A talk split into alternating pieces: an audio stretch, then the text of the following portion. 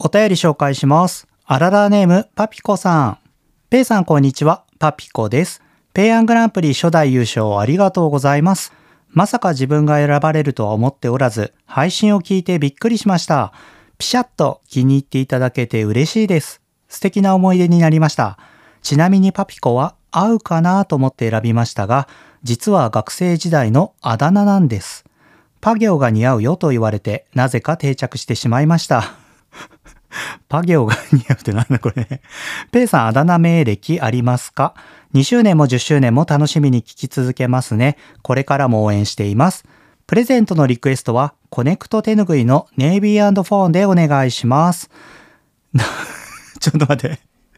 これさ、あの先週ね、発表したペイアングランプリの初代優勝者ね、パピコから、お礼の、お礼じゃないな、なんだ？感想、優勝感想のお便り届きましたよ。それね、早速紹介したんですけど、なんか最後に急にズうずうしくなってさ、僕さ、なんだっけ、あの、優勝した人に、トロフィーかなんか作ってプレゼントしようか。まあ、トロフィーまだ全然作ってないんだけど、作ってプレゼントしたいな。だからさ、ちょっとお便りくださいよみたいな言ったんだけど、急にさ、プレゼントのリクエスト、コネクト手ぬぐいくれみたいな感じで ね、あの、これね、デザイナーのね、やる気をね、そぐ一文ですよ、パピコ。よくないよ、パピコ。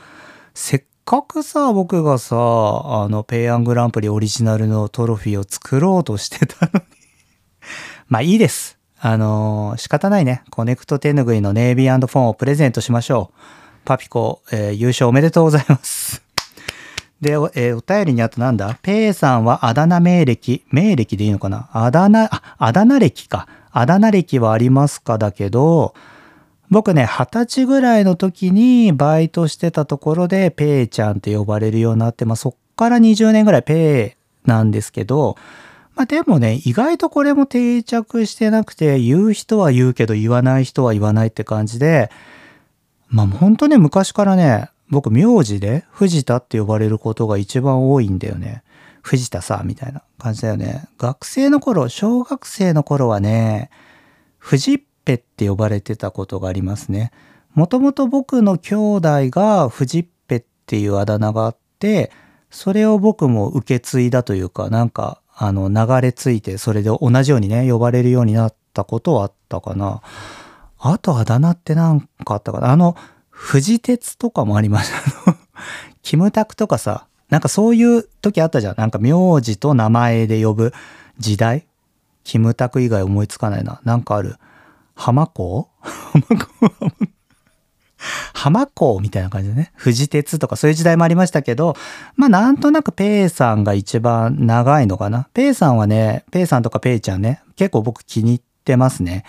まあ、ペイさんでよろしくお願いしますよ。まあ、あとはもう藤田で大丈夫です。パピコでおめでとうございます。あの、手ぬぐいね、送り、送りますので、ピシャッと使ってください。てなわけで、今週はね、先週最後にお話ししたんですけど、多様性についてのお便りをいただいたので、僕が考える多様性という言葉についてね、話をしようと思っています。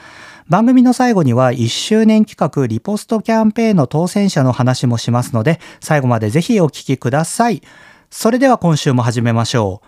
藤田哲平のあらおね。あら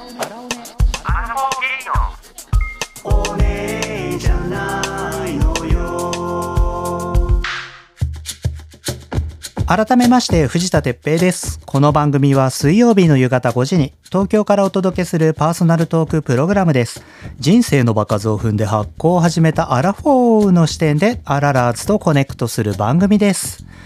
11月ですよ。11月なのにね、僕は今半袖と短パンで収録をしています。なんか最近暑くない？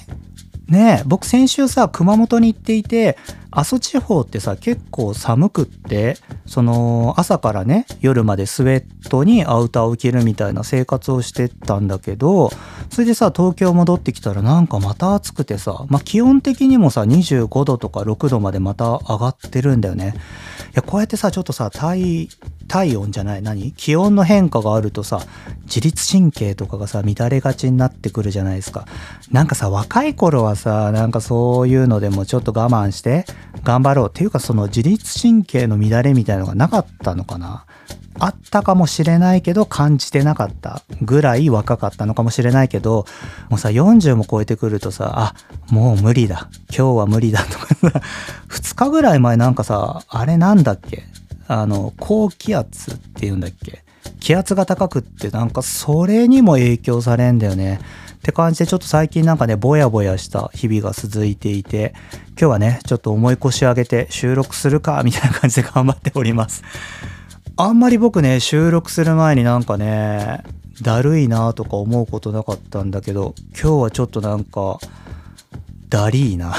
まあそういう時もあるよね。あと今日ちょっとね、考える内容、結構考える内容を話すんですよ、この後。いつもさ、台本書いて僕はこう、それにね、赤ペンでメモを入れたりして喋ってるんだけど、今までで一番多分赤ペン入れた台本だなで、赤ペン入れすぎてちょっと台本書き直したりとか、まあいろいろしてたんだけど、そういうね、話もしていくからちょっとこう、頭を使いすぎてぼやぼやしてるのかな。まあなんか久しぶりにね、図書館行ってちょっと調べたりとかして、まあそれはちょっと後でお話します。その前にね、ペイアングランプリの感想お便りがね、他にも届いているので紹介します。あららネーム、せいやさん。ペイアングランプリではパピプペポの歌を歌ってくれてありがとうございました。パーはパーピコのパーだよね。そういえばさ、あの、初代優勝者がパピコだったからね、せいやさん、パピコの歌歌ってたんだよね。いやー、秀樹感激バーモントですって、なんか最近こういうの流行ってんのかな？うんりん、ランランでしょ？歌わせないでって感じですけど、あのー、ね、いい日旅立ちとか秀樹、こういうのさ、若い子わかんないんですよ。秀樹ってあの、西城秀樹さんも、これいちいち自分がここに突っ込んでさ、立ち止まるからいけないんだよね。お便り続けますね。心晴れやかです。あ、J-Wave 進出おめでとうございます。パチパチパチ、ありがとう。とても良かったですよ。次はオーバーザさんへの出演をお願いします。これ TBS ラジオのポッドキャストだよね。ジェーン・スーさんのごとく、ジェンダーも老いも若きも飲み込んでいるペイさんの懐の深さには感服しておりますので、高齢者代表としてお礼申し上げます。あ、それとガザ地区の紛争といい、子供にジェンダーの話をどのようにしたらよいのかの話といい、大切なことを話題に取り上げてくれて素晴らしいです。紛争の話もジェンダーの話も同じだと感じています。自分と違うことをどう受け入れるのかなんじゃないかなと違いを受け入れれば平和になるのに、差別がなくなるのに、と言いつつも僕の中にも受け入れられないことがあり、自分自身も人を傷つけているのは知っているんですけどね。ペイさんの番組を聞きながらお焚き上げ継続します。これからも楽しく拝聴させていただきます。いつもありがとうございます。せいやさんお便りいつもありがとうございます。自分と違うことをどう受け入れるかね。まあ、それに限りますよね。後ほどのさ、後ほど、あ、後でね、多様性の話をするんだけど、その中にも出てくると思うんだけど、違うことをどう受け入れるか。意見をさ、受け入れるかどうかっていうのはさ、人それぞれでいいと思うんですよ。対立する意見ってあるじゃないですか。A っていう意見と B っていう意見ね。でさ、自分が A だとしたらさ、B の意見を受け入れられない、その意見自体を受け入れられないっていうことは、あっていいことだと思うんだよね。まあ、それにもルールはあるけどね、社会のルールの中での一般常識の中で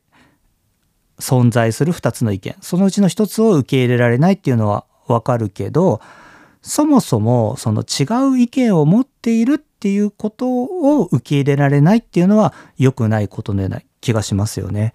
良くないことっていうか、そこはさ、受け入れたいなって思う。わ、かります？要はさ、その、人それぞれ違う意見を持っているっていうこと自体を受け入れるっていうことなのかな。そしたらさ、その意見自体が自分の中に入ってこなくても、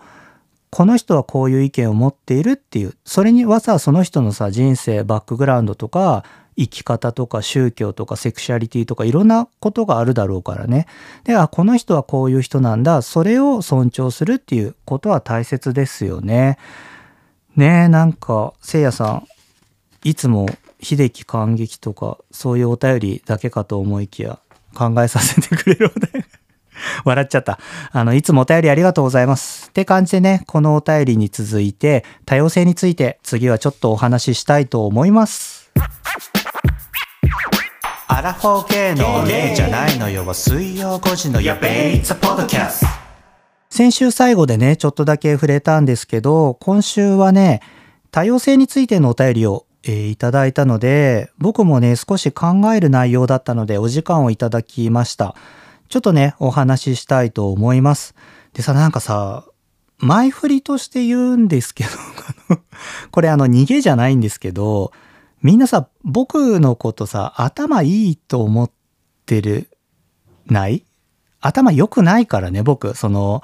学歴で言ったら良くないけど、僕、高校卒業だし、あの、大学行ってないんですよ。大学行きたかったな。今でもね、行きたいっていう気持ちあるんですけど、でも、なんていうのかな、いろんなことに対して興味があって、それはさ、ものづくりとかだけじゃなくて、社会のことね、そのセクシャリティのこともだけど、政治のこととか、世の中で起きていることには常に興味があって、それを知ろうと、まあニュースを見たり新聞を見たりしてね、勉強しようとはしていて、それをさ、多分荒尾根でさ、話しているから、なんとなく全部知ってるようなさ、頭のいい人に勘違いされたら困るんだけど、だからね、今回いただいたお便りも僕ね、わからないこともね、あるんですよ。だからなんかね、一緒に考えていただけると嬉しいなと思います。早速ね、お便り読みます。アララーネーム C is C さん。1周年のコネクトフェスを無事に終えられ、2年目突入おめでとうございます。変わらず楽しく拝聴しております。さて、シャープ51の配信、子供に性の多様性をどう解くかについての議論なのですが、その中で使われていた多様性という言葉について考えたことがあります。辞書的な意味だと多様性とはある集団の中に異なる特徴、特性を持つ人が共に存在することとあります。となると、共に存在することとお互いを理解し合う、認め合うことは意味合いとして別と捉えなければなりません。多様性を枕言葉とするなら、何々を理解する、何々を尊重するなどという文脈が必要となります。言葉尻を取るつもりはないのですが、繊細な意味を含む言葉だからこそ正しく使われるべきだと感じます。いやー、ちょっとね、お便りの途中なんですけど、シャープ51で僕どんなこと話したかなと思ってね、久しぶりにまあ聞き返したんですよ。僕あんまり前から言うように配信を聞き返すってことそんなになくっ、前のさ、シャープ18だよね。あの、同性婚について話した時も聞き返したな。ほんとそれぐらいしかない、なかった気がするんだけど、多様性っていうのをどんな風に使ってたかなと思って、辞書的な意味だと多様性とある集団の中に異なる特徴特性を持つ人が共に存在するとあってとなるとお互いを理解し合う認め合うとは意味合いとして別と捉えなければなりません。これってさちょっと僕意味が分かんなかったんだけどさっき僕がさせいやさんのお便りで話したことのようなことなのかなともちょっと思っていてそれ合ってんのかな？要はさいろんな意見を持つって人が存在するっていうことを理解し尊重することが大切だけどその意見自体を理解し合う認め合うっていうこととは別っていうことだよね多分ね。合ってるかな？ちょっとこれなんか難しくてここのねお便り僕理解することができてないんですよ。ごめんなさい。それなのにねちょっと荒尾根で喋って申し訳ないんだけど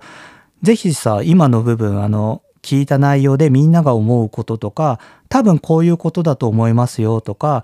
シーズ C さんもさ、もし聞いてたらこういうことですよって、もうちょっとこう、なんていうのかな、咀嚼して、ごめん。配信を通してお願いするなって感じだけど、なんかあの、わかりやすく教えてもらえるとすごく嬉しいです。ごめんね。この部分ちょっと僕は理解できてないのかもしれないけど、ちょっとお便り続けますね。そして私は素直じゃないので、今は多様性の時代だからなんて言葉を耳にすると、今に始まったことじゃない、マイノリティを認めようという意識づけがもはやマジョリティのそれだとひねくれた気持ちになってしまいます。そもそもこの世の中はずっと多様性で溢れてきたはずです。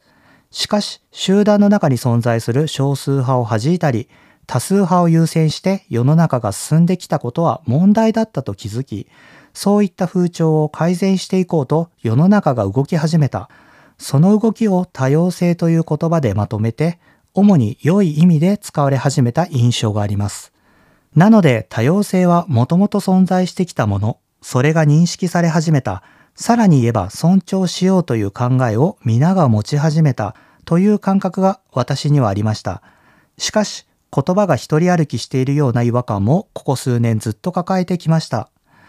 うん、これは結構僕もわかるなっていうか、なんていうのかな、わかる人いるんじゃないかな、アララーズの中でもね。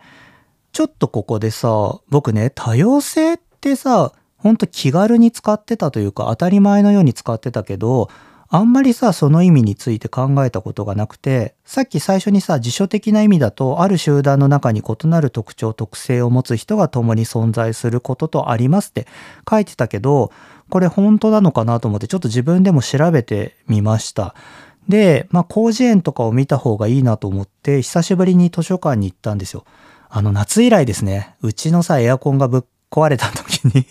僕ずっと図書館で仕事してたんだけど、3ヶ月ぶりぐらいかな、図書館に行って、広辞苑でね、多様性を調べようと思ったんだけど、図書館にあるね、広辞苑がね、最終の改訂がね、2008年のしかなくて2008年って13年前かと思って、で、それで調べたらね、多様性っていう言葉はなかったんですよ。で、多様っていう言葉しかなくて、まあ多様はさ、いろいろ異なる様、異なるものの多い様っていう意味だったんだけど、うん、なんかちょっとさ、今の意味合いとは違うような、あ、まあ多様っていう言葉は今もその意味合いなんだけど、多様性って捉えるとさ、最近ってさ、この10年ぐらいだと思うんだけど、社会的な文脈で多様性という言葉に触れる時ってさ、LGBTQ+, とか、障害を持つ人とか、まあ女性とか、そういったさ、マイノリティの人たちに関することが話題になっていることが比較的多い気がするんですよね。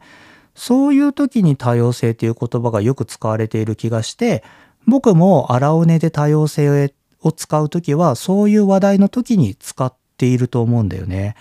でさ、そういう人たち、僕も含めてね、これまでもさ、社会に存在していたんだよね。シーズ C さんもお便りで書いてたけど、多くの人と異なる特徴を持っているために、社会からの十分な理解を得られず、苦しい思いをしてきた人たちに、社会の目が向けられるようになってきたと思うんだよね。だからさ、なんていうのかな。それを踏まえて多様性という言葉が使われてきている感覚なんだよね。僕もちょっといつから使われてきたかわかんないけど、まあ、多様性だったりダイバーシティっていうのはこの10年ぐらいでよく聞くようになった印象あるよね。この言葉ってさ、表面的な言葉だと言われることも多いと思うんですよ。お便りにもあったよね。なんか言葉が一人歩きしてるような違和感っていうのかな。でも僕ね、それってあんまり悪いことだとは思っていなくって、社会がさ、前進しているというさ、ポジティブな側面があると僕は捉えるんだよね。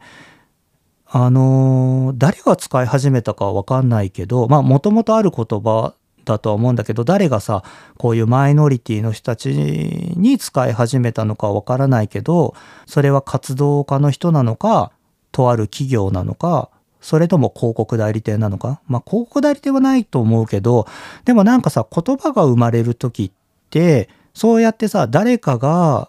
それをさ、より良くしていこうと思う。その一環でさ、わかりやすく伝えるために使われることが多いじゃないですか。まあ中にはさ、女子高生が流行り言葉を使う、あの、チョベリグとかそういうのもあるけど、今の話違ったね、ごめんだからなんかね、そう、言葉がね、一人歩きしてなんかちょっとむずがゆいって気持ちは超わかる。超わかるけど、なんかそれって社会が前進していることだから僕はね、ポジティブに捉えたいなって思いますね。お便り続けますね。そして多様性についてもっと考えを深めたいと思うきっかけとなる出来事が訪れます。2019年4月に遡るのですが、私の好きなアーティストがインスタグラムのストーリーズでフォロワーさんからの質問に答えているのを目にした時です。質問者の意見の違いを多様性として認めるには何が必要だと考えますか？という問いに多様性こそ正義と思い込まないことと返されていました。まるで多方面から自由な受け取り方ができる三分子のようなクエスチョンとアンサー。質問した方は何か世の中に対して感じることがあったのかなとか、それに答えたアーティストも様々な背景を踏まえて端的に出した答えがそれだったのだなとあれこれと考えますが、問いと答えの流れがあまりにも美しくて、そのストーリーズが心に深く突き刺さって忘れないようにスクショして眺めて何度も反数し、その本質が意味することについて考え込んでしまいます。それからさらに私の多様性に対する意見と思いは募るばかりです。藤田さんは多様性という言葉に何か思うことはありますか？差し支えなければお考えをお聞きしたいです。シーズ C さん、お便りありがとうございます。ちょっとね、お便りの途中で僕のね、話とか意見とかもね、入れちゃってごめんなさい。多様性という言葉について僕ね、あんまり考えてこなかったなって思ったんですよ。さっきもちょっと話したけど、いつの間にか多様性っていう言葉、この10年ぐらいかな、出てきて、僕もさ、自分の心の中にそれがスーッと当たり前のように入ってきて、当たり前のように使ってたんだよね。だからさ、考えるきっかけをね、与えてくれて、本当にこのお便りは感謝してます。ありがとうございます。ちょっとさ、話それちゃうけど、多様性って言葉さ、ちょっと避けたくなる時ってありません？僕もさ、そのさっきさ、心にスーって入ってきたって言うけど、間違って使ってたらどうしようとかさ、間違いを指摘されたらどうしようとか、まあ、多様性っていう言葉に限らずさ、個人の思想に関わる言葉って、使う時にさ、躊躇することってありません？僕さ、今までさ、この配信で荒尾根でね、多様性っていうことを使うときに、普通にさ、普通の言葉として出てきてたんだけど、やっぱさ、今回このお便りをいただいてちょっとさ、怖くなったんですよ。その怖くなったっていうのはさ、恐怖とかそういう あの、なんていうの、このお便り恐怖とかそういう意味じゃなくて、あ、そっか、僕って、もしかしたら本当の意味を理解せずに使ってたんだっていう恐怖。だからさ、今日ね、多様性について話すっていうのは本当はすごく怖かったんですよ。うん。だからちょっとね、お便りいただいてこう考える時間が欲しくって、話すべきなのかとも悩んだし、というのはさ、僕が100%理解できていないからね。だけど、だけどなんか僕いつも思うんだけど、その、こういうことって100%理解してる人たち例えば学者さんとか活動家とかそういう人だけが話してるっていうのはね意味がないと思っていてももちろんその人たちが話すことに意味はあるんだけどそうじゃない意識がそんなに高くない人たちも議論していくっていうことが世の中の底上げになるような気がするんですよね。だからさなんていうのかな、個人的な意見なんだけど、繊細な意味を含む言葉だからこそ正しく使われるべきってお便りにあって、それはすごくわかるんですよ。これが正しいっていうのはすごいよくわかるけど、でもさ、正しく使おうとしすぎるとさ、怖くなる な、なんて言えばいいんだろう。うまく伝えられないんだけど、たとえさ、間違った使い方をしていても、ポジティブにね、捉えて話をしてくれているのなら、僕はね、一人のマイノリティとしてはありがたいっていうね、気持ちの方が大きいんですよね。だからね、汲み取る優しさっていうのかな、受け流す鈍感さっていうのかな、っていうのがね、僕の感覚に近いかなって思います。お便りでさ、ありましたよね。さっきちょっと話したけど、言葉がね、一人歩きしているような違和感もここ数年ずっと抱えてきたってね。ひねくれた気持ちっていうのもあったけど、それもね、すごいわかる。すごいよくわかる。これはさ、荒尾だからお便りをくれたと思うんだよね。だからね、僕も考えるきっかけをいただけてとても嬉しいんだけど、世の中全体でさ、見るとさ、意識の高い人ってそんなに多くないと思うんですよ。なんか意識の低い人たちにも伝えて全体的に意識を高めていくことが大切だなって思うから、あまりこの正しく使う。でもね、これ難しいよね。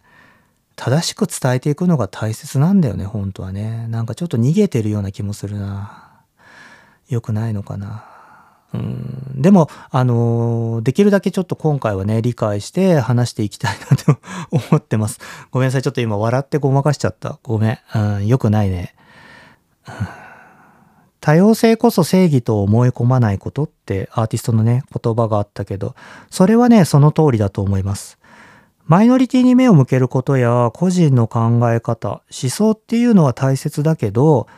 その上にさ、社会のルールっていうのがありますよね。その社会のルールの中で、ちゃんと意見を交わし合ったり、間違ってるって思うことは、意見をしたりとか、その人たちを理解していこう、認めていこうっていうことはわかりますね。うん。でもさ、その、社会のルールまあ言ったら法律の中でも、正しいのか議論する必要があるものはあるじゃないですか。同性婚とかね、夫婦別姓とかもそうなるの、そうだよね。なんかさ、ルールはルールであるんだけど、それって違うよねっていうことは議論していく必要があるよね。なんかさ、その考えのさ、大元として僕はさ、人間はさ、平等であるべきだと思ってるんですよ。これは法律にも書かれているよね。その上で、社会的にも法の下でも平等でないことは多様性という言葉を使って主張していいなとは思っていて、ね例えば同性婚とかってやっぱり平等ではないと思うから、僕は主張していっていいと思うんだよね。こ れちょっとお便りとはどんどん離れていった話になるけど、難しい今日。ごめん。よくわかんない配信になってるかもな。でも、でも取り組もうと思った心意気だけはあの、応援してほしい 多様性という言葉に何か思うことはありますか？言葉自体にね、思うことはそんなに僕はないです。さっきも言ったように、スーッと受け止められて、スーッと発信できたからね。でもこれってさ、なんか正解のないテーマだと思うんですよ。だからさ、一生かけてね、探求する必要があるものだなって思いますね。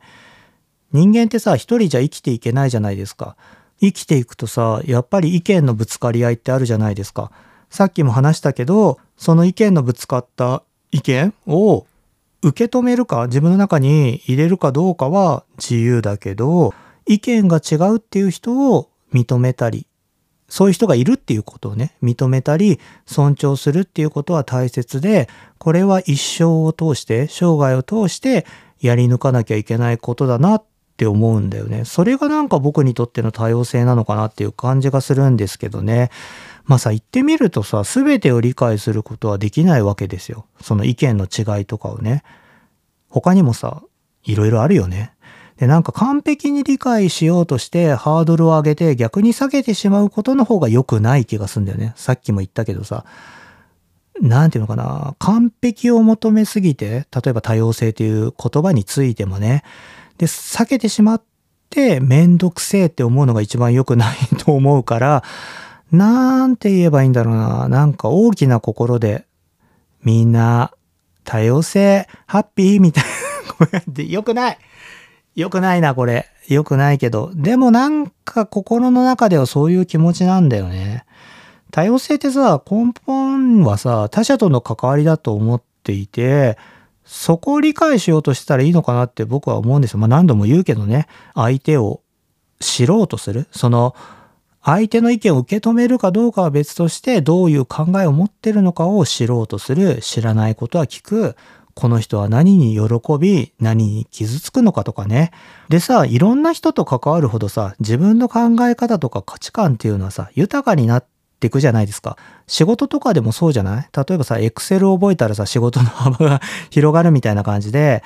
人間関係もそうだと思うんですよね。多くの人と多くの価値観と触れることで、自分はどういう価値観を持ってるかに気づいたりね。そういうことが多様性なんじゃないかなって思うんですけど、うん、なんかね、本当は悩んだの。先週さ、多様性について話しますって言って、そっからさ、本を読んだり、自分なりにも考えたり、いろいろね、勉強したんですよ。この3連休。だけどね、なんか僕の中で多様性についての答えっていうのがいまいち見つかんなかったんだよね。でもなんかそれが多様性なのかなとかとも思ったりして本当は違う話をしようかなとも思ったんだけど、でも先週この話をするって言ったしなって、なんか逃げたくないなっていう思いもあって、でもまとまってないのに話すことがいいことなのかなっていう思いもあって、でもまあそれが荒尾根かなって自分なりにもちょっとこう思って、今日さ、録音ボタンを押してマイクに向かった時に、出てくる言葉をさ、素直に録音してみようと思ったんだよね。そしたらこんな感じになっちゃった。アララーズの話も聞きたいな。多様性について思うことうん。シーズ C さんね、お便り本当にありがとうございました。考えるきっかけをいただきました。今後も荒尾根を通してね、多様性っていうのを考えていく機会を設けたいとは思います。何言ってるかわかんない配信に今日なっちゃったかもしれないけど、なんかこれでさ、感じ取ってもらえたりとか、あときっと多分こういうことを言いたかったんだよとか、自分は多様性についてこう思うとか、なんかいろんな意見ね、アララーズの意見もいただけたら嬉しいです。ぜひお便りいただけると嬉しいです。よろしくお願いします。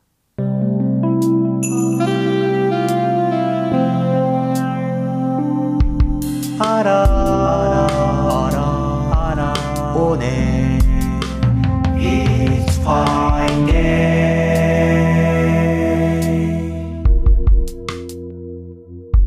アラオネ1周年の企画でやっていたリポストキャンペーンの当選者を発表します。イエーイごめん、ちょっとなんかテンションがローになってた。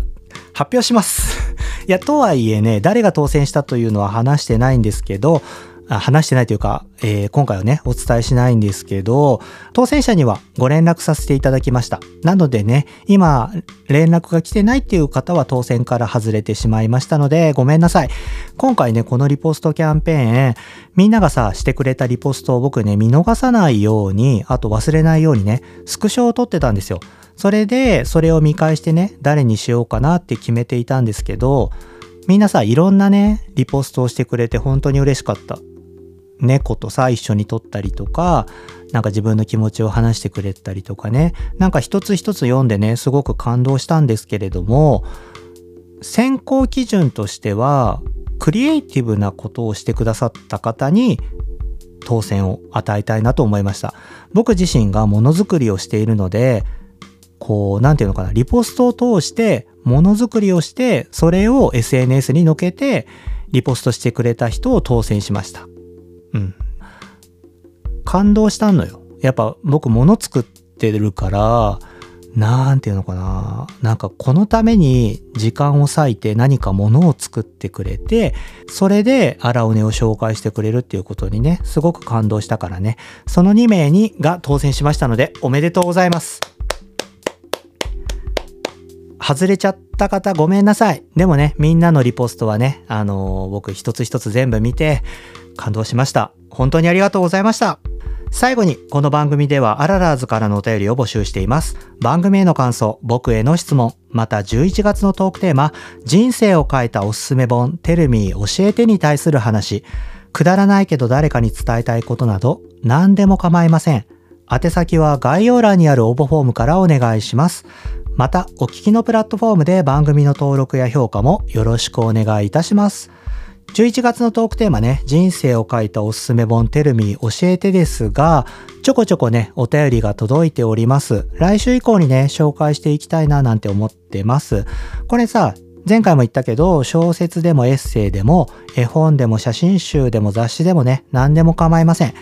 読書の秋だからね、みんなにシェアしたい自分の人生を変えた一冊、大切な一冊を教えてください。てな感じで、今週もありがとうございました。今週はちょっと反省すべき内容になったなうん。まだまだ僕も未熟だなと感じた 配信でした。うん。みんなのね、意見、ぜひ聞かせてください。来週も荒尾根にコネクトしてください。藤田哲平でした。じゃあね。